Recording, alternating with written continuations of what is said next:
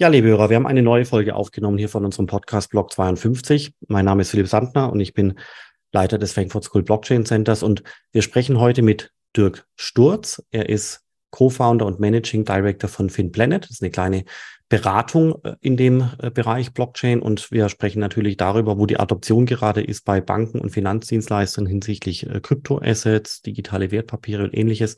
Und wie wir hören werden, ist wirklich einiges in der Mache. Und deswegen versuchen wir auch mal so zwölf Monate in die Zukunft zu schauen oder sechs Monate zumindest, wo wir dann zum Beispiel Ostern und im Sommer nächstes Jahres wirklich möglicherweise sein könnten. Nicht unbedingt bezüglich Bitcoin, sondern eher hinsichtlich digitaler Wertpapiere.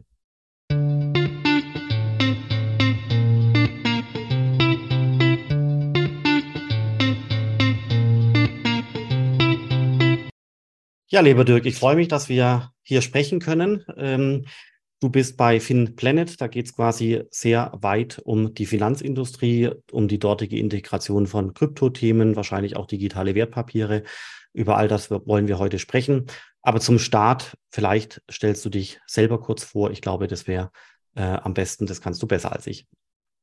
Ja, vielen Dank, Philipp, für die Einladung. Ich bin Dirk, ich bin meine ganze Karriere eigentlich in der Finanzwirtschaft gewesen und dort immer mit einem starken Fokus auf Trading. Also ich war auch lange Zeit an der Börse Stuttgart, habe dort auch das Kryptogeschäft mit aufgebaut und habe mich dann im Jahr 2020 selbstständig gemacht und bin Co-Founder von FinPlanet. Was ist FinPlanet? FinPlanet ist eine Beratungsboutique und wie du es gesagt hast, haben wir einen starken Fokus auf Blockchain-basierte Geschäftsmodelle. Und äh, unsere Expertise liegt vor allem also auf diesem spannenden Feld zwischen Fintechs, Incumbents, also den klassischen Banken und Fondsgesellschaften, äh, die es da gibt, dem Thema Regulierung und Markt.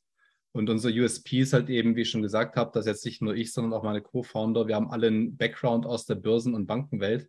Das heißt, wir kennen das ganze Thema jetzt nicht nur von der Beratungsseite, sondern wir haben das schon mit aufgebaut, tatsächlich auch aus Institutionen heraus. Und ähm, so sind wir jetzt positioniert. Sehr schön. Lass uns einfach direkt ins Thema einsteigen. Ähm, ihr helft Banken und äh, anderen Finanzdienstleistern mit dem Thema Krypto unter anderem, gell? Aber wir wollen ja damit mal starten.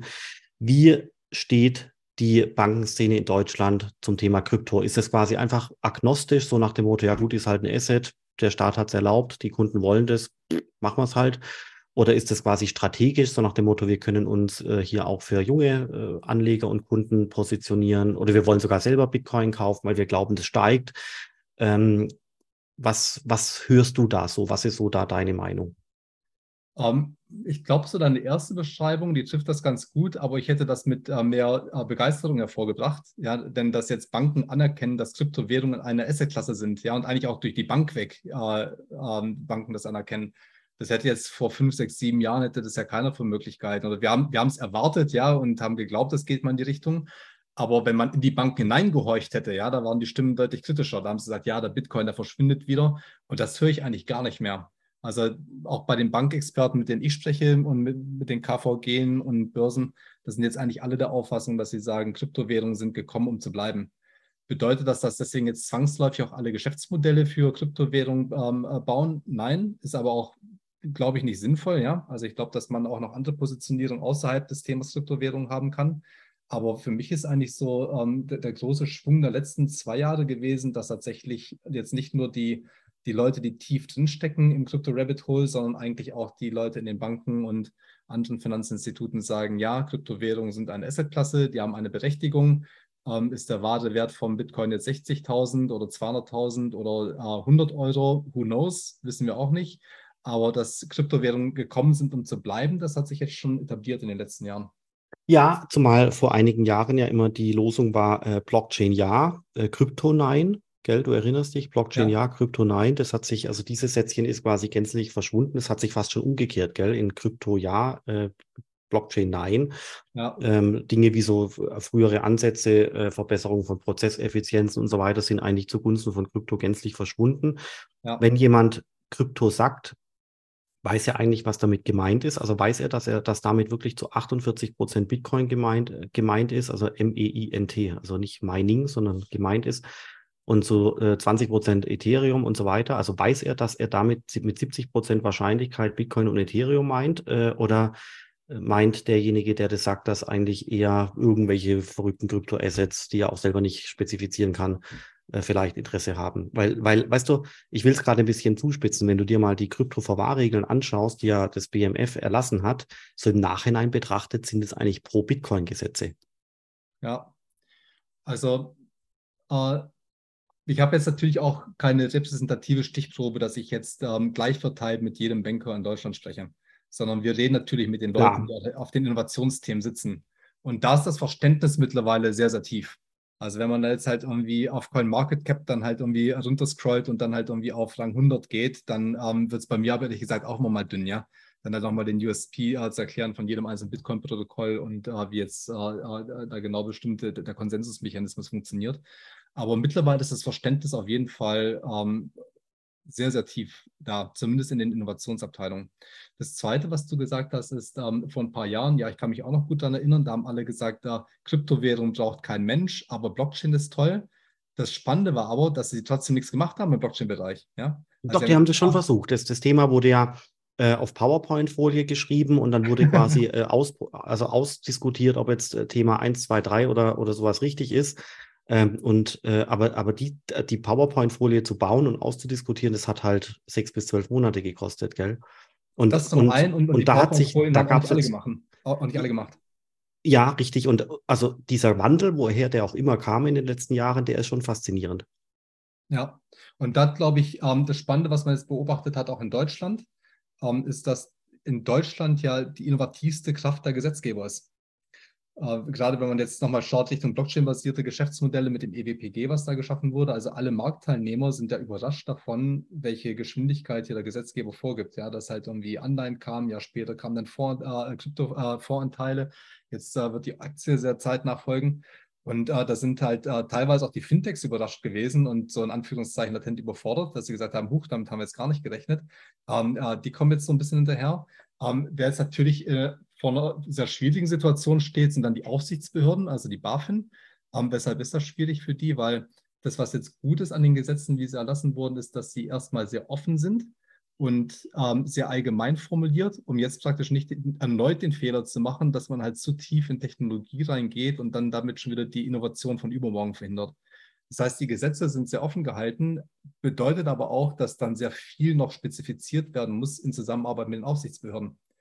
Und deswegen sind jetzt praktisch die Marktteilnehmer und die Aufsichtsbehörden gefragt, da gemeinsam neue Standards zu schaffen. Das passiert auch schon. Ja, also gerade im Bereich Kryptowertpapier ist jetzt einiges im Gange. Aber ich glaube, dass ähm, so die, das Thema Kryptowertpapiere mit dem EWPG, das erlassen wurde, jetzt auch nochmal bei den Incumbents zum richtigen Ruck geführt hat. Und das beobachten wir auch. Also ähm, mit Projekten, die wir machen für, für Banken und KVG äh, und Börsen, äh, dass da gerade einiges in der Mache ist. Und dann natürlich noch auf europäischer Ebene das Thema Mika und äh, DLT Pilot Regime. Okay. Und also, wenn, wenn wir nochmal zum Thema Banken und, und Krypto und so weiter zurückkommen, ähm, dann wird ja an allen Ecken und Enden Infrastruktur gebaut. Gell? Meistens geht es ja um die Kryptoverwahrung. Entweder macht man die selber oder es wird quasi über andere äh, Startups wegdelegiert. Äh, das gleiche gilt für das Trading und ähnliches. Würdest du das, würdest du dem zustimmen? Gibt es da quasi eine, eine gibt es eine Kryptostrategie in den Banken oder, oder wer verantwortet das? Also wie ist es so weit gekommen, dass sich die Leute auf breiter Front mit dem Thema so positiv beschäftigen? Also tatsächlich gibt es so diese zwei Streams. Das eine ist das Thema, ähm, erstmal die Grundsatzfrage, wollen wir unseren Anlegern Kryptowährungen als Assetklasse zugänglich machen? Und da sind eigentlich alle Banken sagen, ähm, wie ich es vorhin zitiert habe, Kryptowährungen sind gekommen, um zu bleiben. Sie haben sich als Assetklasse etabliert. Früher oder später wird auch jede Bank irgendeinen, irgendeinen Gateway brauchen zu, zum Thema Kryptowährung. Und äh, da haben dann viele Banken gesagt, okay, wenn, wenn früher oder später das sowieso jeder hat, dann wieso sollten wir es verschieben? Dann machen wir es halt jetzt. Und das Thema ähm, Kryptoverwahrlizenz gehen die meisten Banken momentan auch sehr stark aus dieser Perspektive an. Ja, dass sie sagen, okay, wir ähm, was, was brauchen wir am Ende, um so ein äh, volles Kryptoangebot liefern zu können? Wir müssen erstmal eine Handelslizenz haben, aber da haben die Banken in der Regel ja schon eine Eigenhandelslizenz, die sie verwenden können. Wir müssen es natürlich nochmal erweitern und nochmal sagen, schaut mal, das ist jetzt noch eine neue Assetklasse, die wir dann zunehmen. Also es ist nicht so, dass es jetzt ganz ohne zusätzliche regulatorische Anforderungen geht. Es gibt die sogenannten neue Produkteprozesse, die man dann durchlaufen muss in der Bank. Ähm, aber die Missing Piece, was halt eben die Lizenzen anbelangt, ist dann eben die Krypto-Verwahrlizenz. Und da hat man jetzt auch einige Announcements gesehen, dass die DZ Bank angekündigt hatte, ich glaube schon im letzten Jahr, dass sie das beantragen möchte. die Commerzbank hat es angekündigt, die Deutsche Bank hat es angekündigt. Ähm, dann gibt es auch viele Akteure jetzt wie die V-Bank, die mit Partnern einen Zugang geschaffen hat für ihre Kunden zum Thema, zum Thema Kryptowährung. Ähm, die DWP hat es gemacht mit dem Piloten MLP äh, zusammen, dass er da jetzt das Gateway baut. Das heißt, das Thema Kryptoverwahrung wird momentan noch sehr stark gesehen aus der Perspektive Zugang zu Kryptowährungen. Dann gibt es immer noch den zweiten Block in den Banken. Der zweite Block befasst sich mit dem Thema tokenisierte Wertpapiere. Und da sind die Banken noch eins weiter vorne dran, also noch nicht, äh, noch nicht ganz vorne mit dabei mit dem Thema Antragstellung. Ein paar Banken waren aber auch schon weitsichtig, beispielsweise die DK Bank, die hatte halt eben rechtzeitig dann äh, auch eine Anleihe emittiert, um dann das Grandfathering zu sichern. Das heißt, da gibt es schon noch äh, von den alteingesessenen Instituten Partner, die sich dort schon äh, positioniert haben und im Grandfathering schon eine Lizenz nutzen. Da sind aber die Banken momentan noch einen Schritt weiter vorne. Also da bauen sie auch schon im Rahmen von POCs, machen schon, äh, schauen schon, mit wem man da partnern könnte, aber da sind sie noch nicht ganz so weit. Also tut sich einiges. Ähm, was ist mit folgender Theorie, dass äh, die Banken verstanden haben, dass es quasi über die Blockchain-Technologie äh, zunehmend Chancen gibt und deswegen ist dann die Erkenntnis gereift, dass sie eben tatsächlich äh, Blockchain-Infrastruktur im Sinne von Verwahrungslösungen aufbauen müssen und auf dem Weg dahin haben sie gemerkt, dass eben dass es eigentlich noch nichts viel, noch nichts groß zu verwahren gibt, außer eben den Bitcoin und Ethereum und andere Tokens. Und äh, dann sind sie eben auch im Verständnis gereift, äh, was Bitcoin und Ethereum ist. Und so ist dann das ermöglicht worden, was, was du gesagt hast, dass eben die Banken drüber nachdenken, Verwahrungsinfrastruktur zu bauen, um den Bitcoin äh, den Kunden auch anbieten äh, zu wollen. Aber dass ursprünglich diese Projekte gestartet sind mit dem Ziel, Infrastruktur der Zukunft zu bauen. Und erst später ist dann der, die Erkenntnis gereift, dass eben eigentlich das, was der Kunde will, nämlich der Bitcoin, damit sogar angeboten werden kann. Also habe ich mal gehört, wäre eine alternative Erklärungsweise. Ja, also das ist wahrscheinlich die Genese, wie solche Entscheidungen stehen, die ähm, wird dann natürlich hochgradig unterschiedlich sein, wenn man von Bank zu Bank schaut. Ich selber habe das eher nicht beobachtet, sondern das, was ich eher okay. beobachte, ist tatsächlich, dass man sagt, ähm, Mensch, wir wollen jetzt ein Kryptowährungsangebot schaffen äh, was ist Missing Piece. Und dann, wenn man sich das Thema Kryptoverwahrung anschaut, ähm, dann ist man, glaube ich, schnell auch bei dem Punkt dabei, ähm, dass man sagt, Mensch, äh, Verwahrung ist ja super wichtig. Dann lass uns das mal mitmachen, ohne genau durchdrungen zu Exakt. haben, dass man sich für die Kryptoverwahrung entschieden hat, was denn die Rolle des Kryptoverwahrers bei Kryptowertpapieren ist. Weil der Verwahrer, also so, wenn man jetzt nur nach der, nur semantisch sich überlegt, was könnte der Verwahrer tun, dann würde man gleich vermuten, dass der Verwahrer auch die Dinge mit übernimmt, die eigentlich der Kryptowertpapierregisterführer macht. Ja?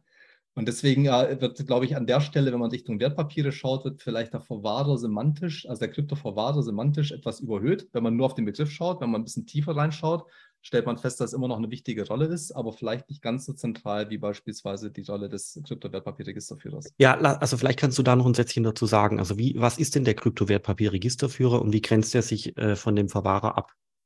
Also der Verwahrer ist ähm, schlichtweg derjenige, der praktisch für mich im Schließfach meine äh, Kryptowährung äh, reinlegt. Da muss ich mich selber nicht um die Private Key kümmern. Der macht das alles, der hat sein Sicherheitskonzept, der hat noch irgendwelche Wachleute davor sitzen ähm, und äh, das ist in guter Hand. Und ich selber kann dann halt über mein Passwort äh, äh, den steuern. Und wenn ich mein Passwort vergessen habe, dann habe ich meine Passwort-Reset-Funktion. Das heißt, das Risiko, dass ich halt äh, bei mir mein, äh, mein Paper-Wallet verbrenne, äh, das ist äh, ausgeschlossen. Sondern das habe ich dann halt eben an diesen Dienstleister, den Kryptoverwahrer, übergeben.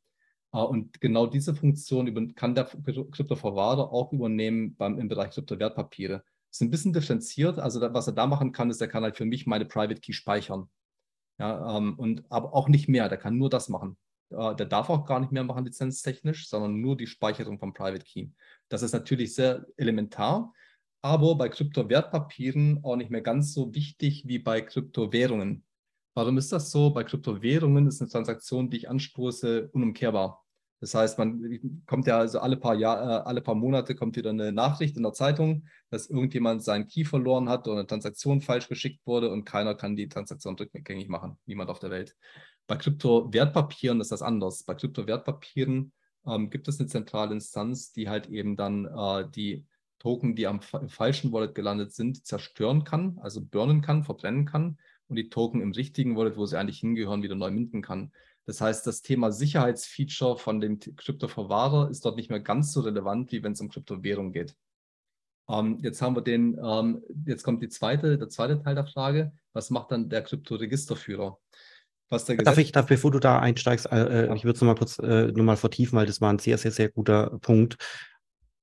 Kryptoassets, also Ethereum und Bitcoin, sind ja im Englischen Digital Bearer Instrument. Das bedeutet, das Token ist sich selbst genug, hat ja. quasi nur das Protokoll als Emittenten und nicht eine Organisation als Emittenten. Und bei ja. digitalen Wertpapieren gibt es eben eine Organisation als, Wertpa äh, als Emittenten und die könnte ein Wertpapiertoken auch wieder zurückziehen, ungültig stempeln und neu emittieren. Das heißt, da gibt es quasi eine Organisation, die hier noch ähm, ja, Korrekturen machen kann, wohingegen das beim Bitcoin eben nicht ist. Ein verlorener Bitcoin ist äh, verloren. Und deswegen, wie du gesagt hast, ähm, sag, wenn ich falsch liege oder das falsch ausdrücke, ist der Verwahrer beim Bitcoin sehr viel kritischer als bei digitalen Wertpapieren, weil eben der Bitcoin ein Digital Bearer Instrument ist und ein äh, Wertpapier eben, wie würde man das nennen, nur ein abgeleitetes Value-Instrument.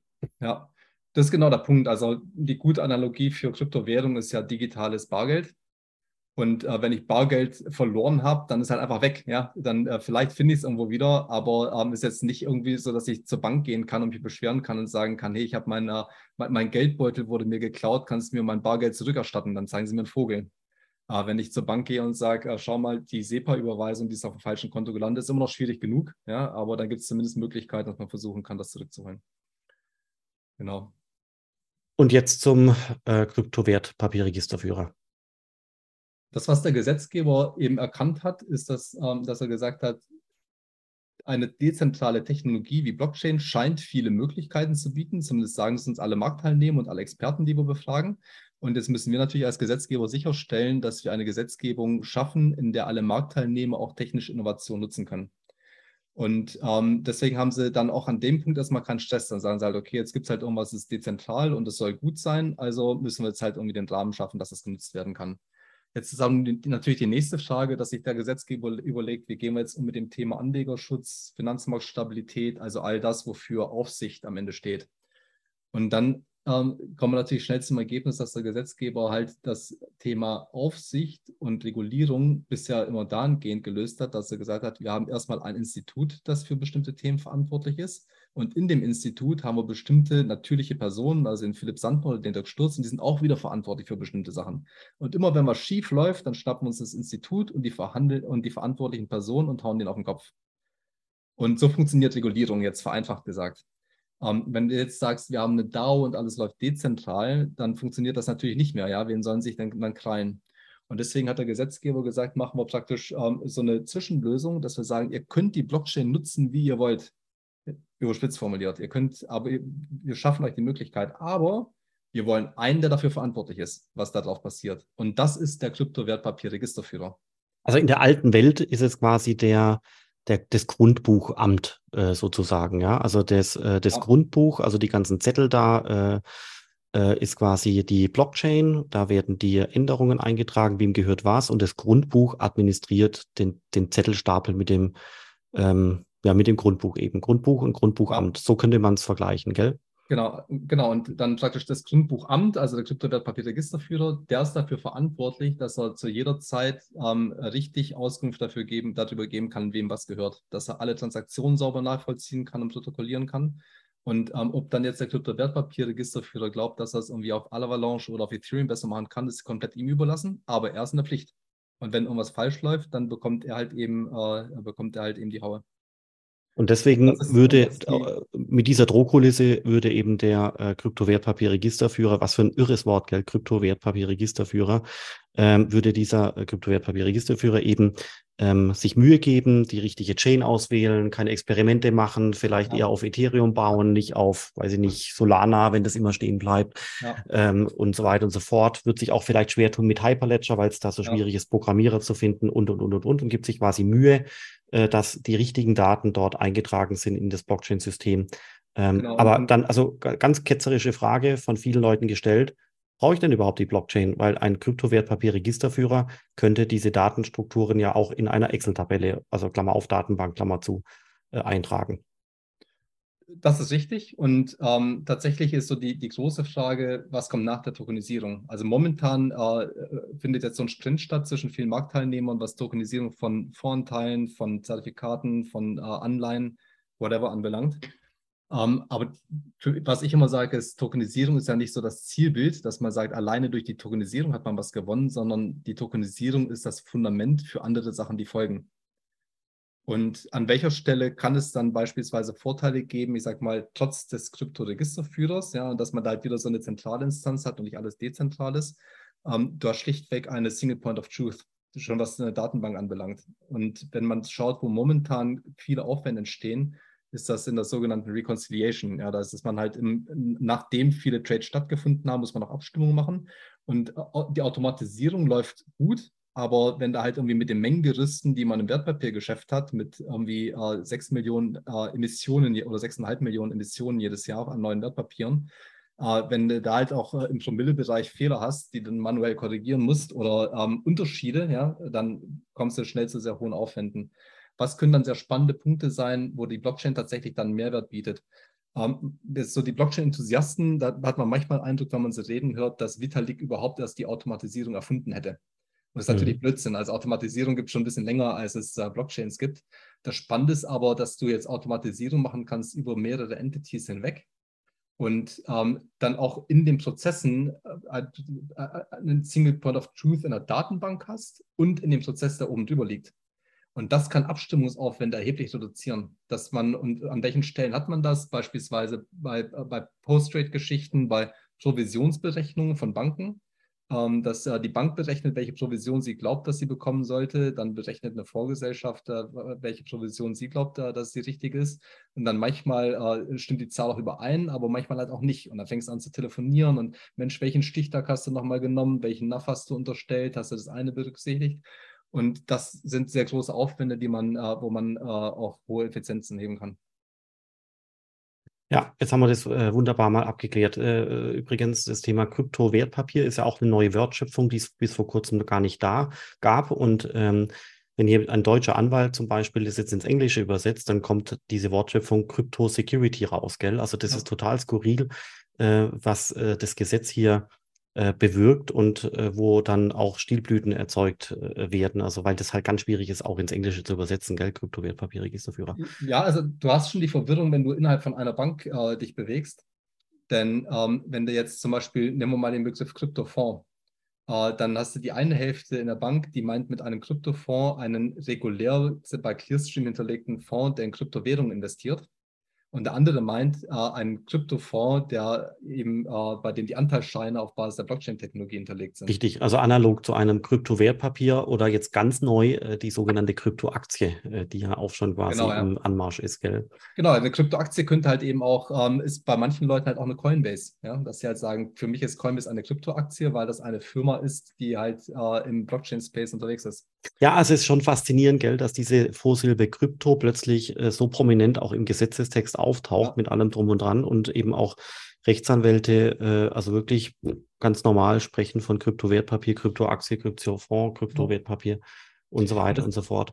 Das hat man an vielen Stellen. Was ich auch immer interessant finde, ist, ähm, dass man ja auch oft ähm, äh, Diskussionen mitverfolgen kann von Leuten, die halt äh, glauben, über das Gleiche zu reden und sich dann auch gegenseitig ergänzen und ins Wort fallen. Ja, genauso sehe ich das auch.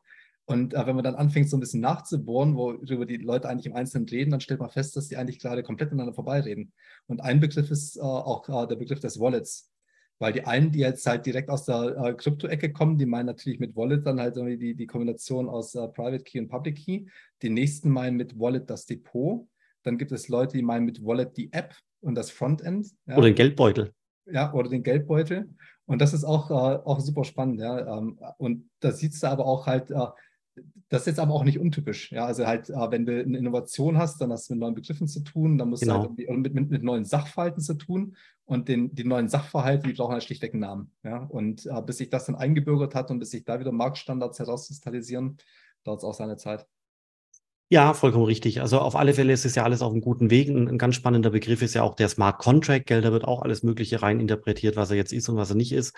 Und ähm, übrigens, das, das Verständnis, ob die Leute Blockchain verstanden haben oder nicht, jetzt mal Bitcoin rausgenommen, kannst du sehr gut prüfen, ob jemand ähm, in der Lage ist, ein Smart Contract also wirklich gut zu erklären und vor allem auch mal einen Smart Contract äh, zu beschreiben, was er denn eigentlich macht. Ähm, oder andersrum gesagt, wenn man einen Smart Contract mal vor sich gesehen hat und wirklich mal Zeile für Zeile so ein Ding durchgeht und auch erklären kann, was dann da drin passiert, ich glaube, dann hat man das Thema Ethereum und äh, Smart Contracts eben so richtig verstanden, ja. Und viele Leute kommen quasi nicht auf diese Code-Ebene, die aber, glaube ich, zumindest auf, also man muss ja kein Smart Contract programmieren können, aber man muss zumindest lesend äh, ein Gefühl dafür entwickeln, was der Smart Contract macht. Und da, da steckt ganz, ganz, ganz viel vom Verständnis äh, in diesem Smart Contract, auch für Rechtsanwälte zum Beispiel, ist mein Eindruck. Ähm, ja, spannend. Also wo geht die Reise hin? Also mein, äh, wir haben, also das ist, es unterliegt ja alles äh, Entwicklungen und Trends. Vor einigen Jahren hieß es, wie vorher schon gesagt, Blockchain ja, Krypto nein. Jetzt ist es andersrum. Ähm, die Leute sind teilweise agnostisch gegenüber Kryptowährungen, teilweise wollen sie das eben den Kunden anbieten. Was kommt als nächstes? Ich meine, der logische nächste Schritt wäre ja, äh, dass äh, zum Beispiel auch eine äh, Firma dann sich dem Thema Krypto noch weiter öffnet, dann eben die angekündigten Produkte dann auch tatsächlich in den Markt schmeißt und eben Werbung dafür macht. Das wäre aus meiner Sicht der logische nächste Schritt. Wozu soll ich diese ganzen Apparate und Systeme aufbauen, wenn ich danach keine Werbung damit mache? Andersrum gefragt, wann werden wir Bitcoin-Werbung, Ethereum-Werbung sehen, bezahlt von einer Bank an einer Bushaltestelle? Da würde ich jetzt mal behaupten, äh, vielleicht sogar nie. Mhm. Denn äh, wie oft sehen wir denn jetzt, dass äh, eine Bank mit einer spezifischen Aktie Werbung macht? Ja, auch sehr selten. Also wenn es hochkommt, dann halt mit einer Partnerschaft, dass halt mit einer bestimmten äh, Fondsgesellschaft zusammenarbeiten. Aber dass Banken tatsächlich auf der Ebene dann für einzelne Assets werben, ähm, halte ich für eher unwahrscheinlich. Vor allem, ich bin jetzt kein Anwalt, aber da wüsste ich auch gar nicht, ja, wie man das äh, dann MIFID-mäßig mit Angemessenheits- und Geeignetheitsprüfungen und so gut, da können wir schauen, wenn es Richtung Trade geht. Aber da muss natürlich auch immer aufpassen, dass man da nicht in Anlageempfehlung, Anlageberatung reinkommt. Also ja, äh, also äh, eine Anekdote habe ich da beraten. Eine Bekannte von mir, die ist, ähm, äh, die wohnt da nördlich von München. Da ist ja der, das Einzugsgebiet von der Volksbank Bayern Mitte, die ja sehr ja. Bitcoin nah ist. Und die hat letztens Geld abgehoben an ihrem äh, Geldautomaten und der Geld, der Geldautomat, gell, mit, äh, ist ja immer mit Werbung bestückt und da war Werbung für Bitcoin, also für eine Bitcoin-Veranstaltung. Also beim, äh, beim Bitcoin-Automaten, Werbung für eine Bitcoin-Veranstaltung? Nee, beim Geldautomaten. Beim Geldautomaten, ähm, beim normalen Geldautomaten, irgendwo ah, okay. in einer kleinen äh, Stadt, ja. bayerischen Stadt, ja. wurde Werbung gemacht von der Bank für eine Bitcoin-Veranstaltung. Das fand ich schon ja. toll. Also Bitcoin-Veranstaltungen und so kann ich mir auch vorstellen. Ja. Ich hatte es jetzt, jetzt so verstanden mit Bitcoin als Assetklasse. Also jetzt, jetzt Bitcoin kaufen, um die Rente zu sichern. Das, ja, da hast du recht. Das wird wahrscheinlich, äh, das wird äh, noch lange ja. dauern. Aber es ist einiges im Gange. Ähm, wo, wo, glaubst du, wo wir an Ostern stehen? Ja, wie viele Banken haben ihre Produkte dann oder ihre Lösungen dann äh, lanciert? Wie viele äh, Bitcoin-ETFs, Ethereum-ETFs sind geschaffen worden? Ähm, wie viele Lösungen sind im Markt, sodass der Kunde vielleicht sogar schon wählen kann? Kann er heute auch schon, aber dann halt aus einem größeren Umfeld. Ja. Was glaubst du, Ostern? Halbes Jahr? Schon jetzt an? Um ähm, also ich, ich glaube, dass so das Thema mit äh, Bitcoin-ETPs äh, äh, kann es jetzt mit den ETFs auch in den USA kann es noch mal so einen kleinen Hype geben. Aber ich, das, was man jetzt äh, am Anfang beobachtet hat, am Anfang jetzt so vor ein paar Jahren, war ja, dass ähm, ETPs äh, benutzt wurden als Krücke, um ein fehlendes Kryptoangebot zu kompensieren. Dass man gesagt hat, schau mal, bei uns kannst du nicht den, direkt den Bitcoin kaufen, aber dafür halt wenigstens ein Bitcoin-Zertifikat. Und ich glaube, dass äh, das eher nachlassen wird, weil die Banken jetzt gerade dabei sind zu sagen, schau mal, bei uns kannst du jetzt nicht nur über Zertifikate in Bitcoin investieren, sondern du kannst auch direkt in Bitcoin investieren.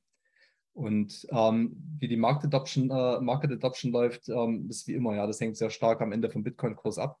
Äh, das, was man jetzt auch beobachten kann, ist, sich, es gibt ja einige Banken, die jetzt auch announced haben, dass sie da Angebote schaffen, wie beispielsweise die DWP, wie die V-Bank und MLP.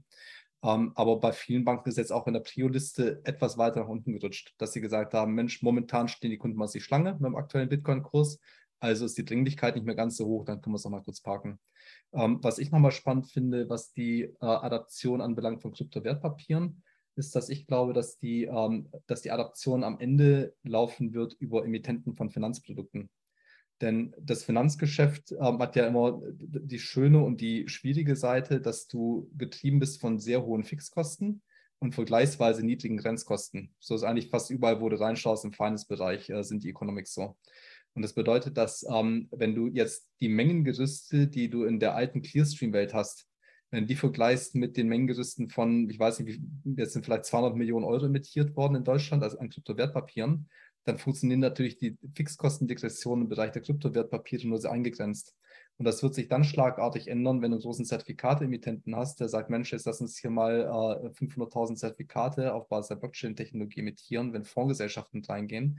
Und deswegen glaube ich, ähm, dass die äh, Adoption von Kryptowertpapieren, Kryptofondteilen, dass die halt laufen wird sehr stark und sehr stark getrieben werden wird durch die Incumbents, die halt eben heute schon Finanzprodukte emittieren. Und ähm, ich glaube, dass ähm, dass wir da auch noch ein paar Sachen sehen werden. Jetzt noch nicht at scale, aber auch diesen Sommer werden da noch Sachen passieren. Und ähm, da werden wir, glaube ich, im, äh, im, nächsten Frühjahr an der Stelle, denke ich, eine sehr hohe Dynamik haben.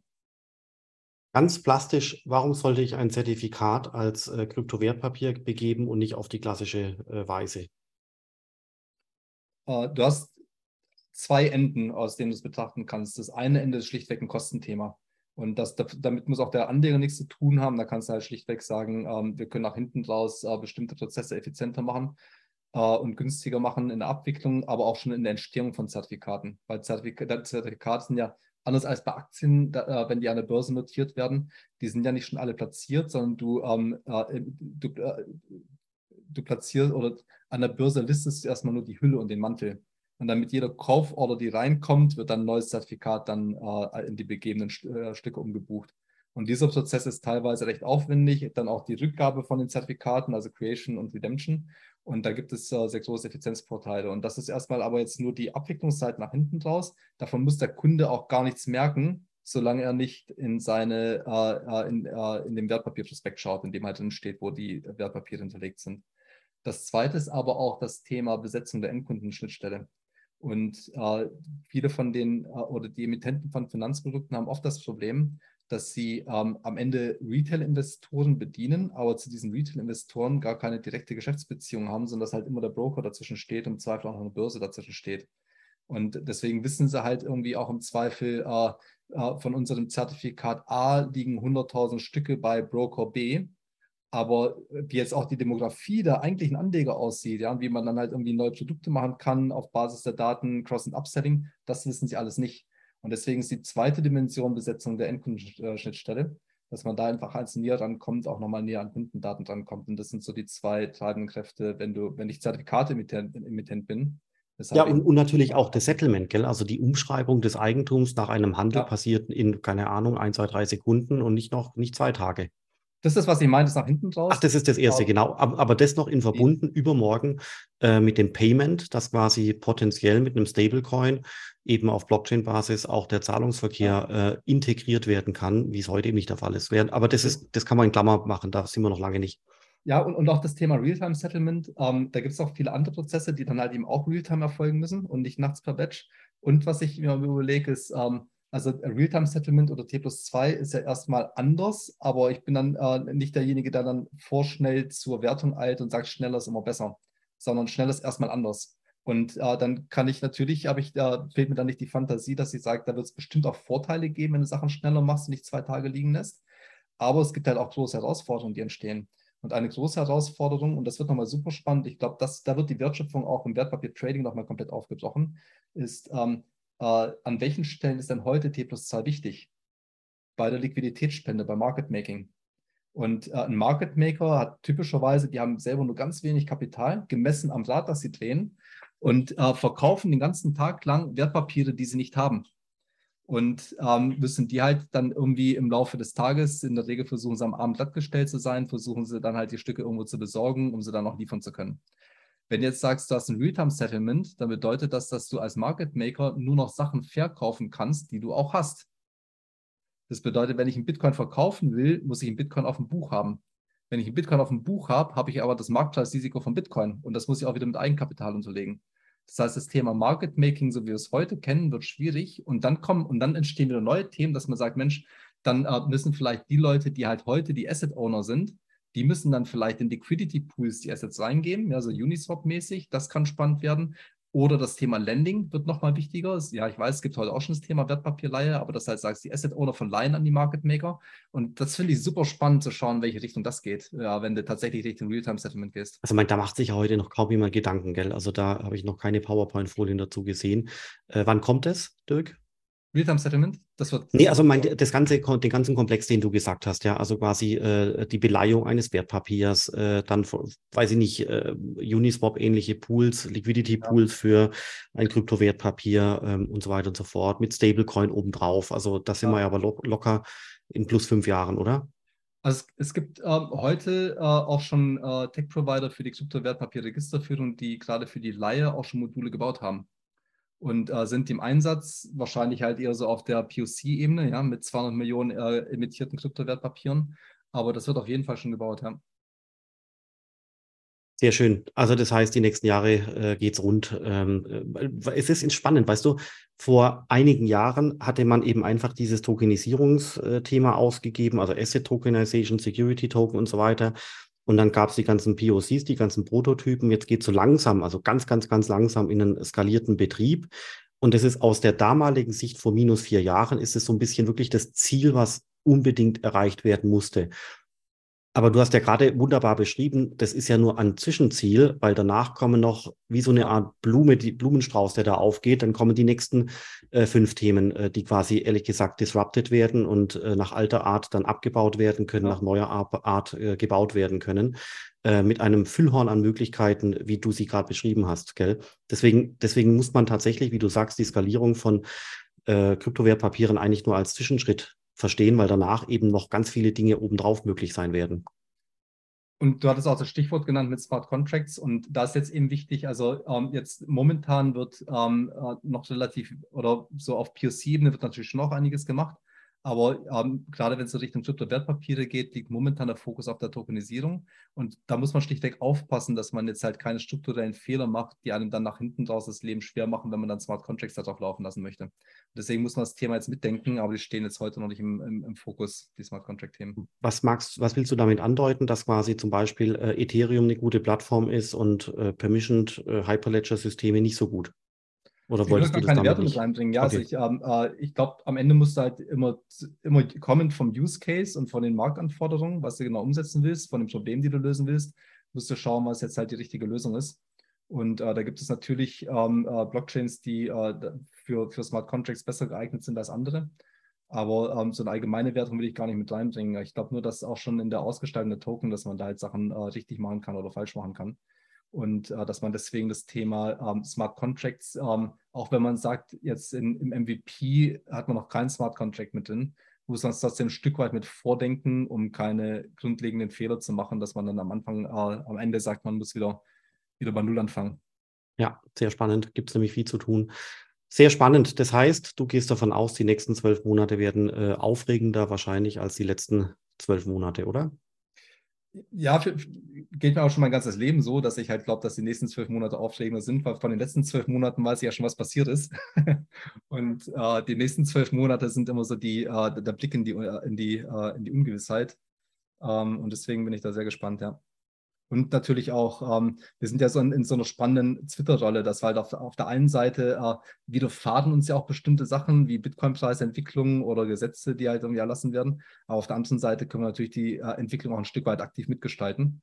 Und das ist da eine ganz spannende Rolle, die wir haben. Sehr schön. Das war ein wunderbares Schlusswort, Dirk. Ich danke dir für das Gespräch, einen Blick in die Zukunft und ich wünsche dir und den Hörern natürlich einen noch wunderbaren Tag. Vielen Dank, Philipp.